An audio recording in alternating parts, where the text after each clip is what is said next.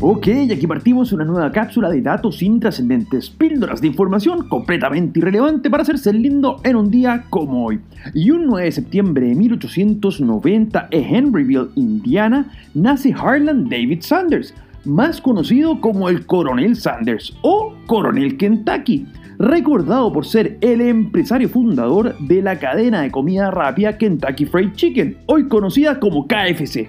Y lo más notable de este emprendedor es que en realidad él comenzaría la cadena por la cual alcanzaría el reconocimiento recién a los 60 años, demostrando empíricamente que cualquier edad es buena para empezar a emprender. Y bueno, lograr forjar una cadena que cuenta con más de 18.000 restaurantes en el mundo en 120 países incluyendo China, algo que ciertamente le tiene que provocar una serie de espasmos al malo de Mao Zedong, que lo tienen que tener revolcándose en su tumba que ocupa desde un 9 de septiembre de 1976. Y es que Mao no solo fue el fundador de la República Popular China desde el momento en que el Partido Comunista se hizo del poder de la China continental en 1949, sino que además impuso un régimen absolutamente autoritario centrado en su figura que se presentaba como un dios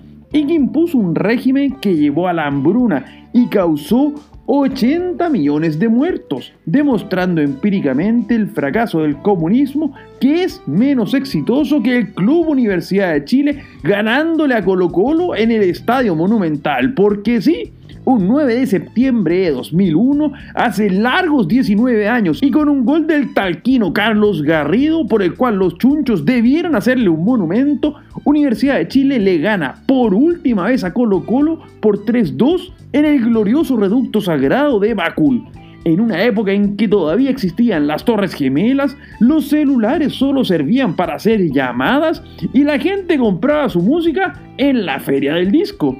Soy Pancho Troncoso y les cuento que nos pueden seguir en Instagram en arroba conversaciones y trascendentes. Además, no olviden de suscribirse a este podcast si quieren más datos completamente inútiles para cada día. Será hasta mañana con más datos intrascendentes.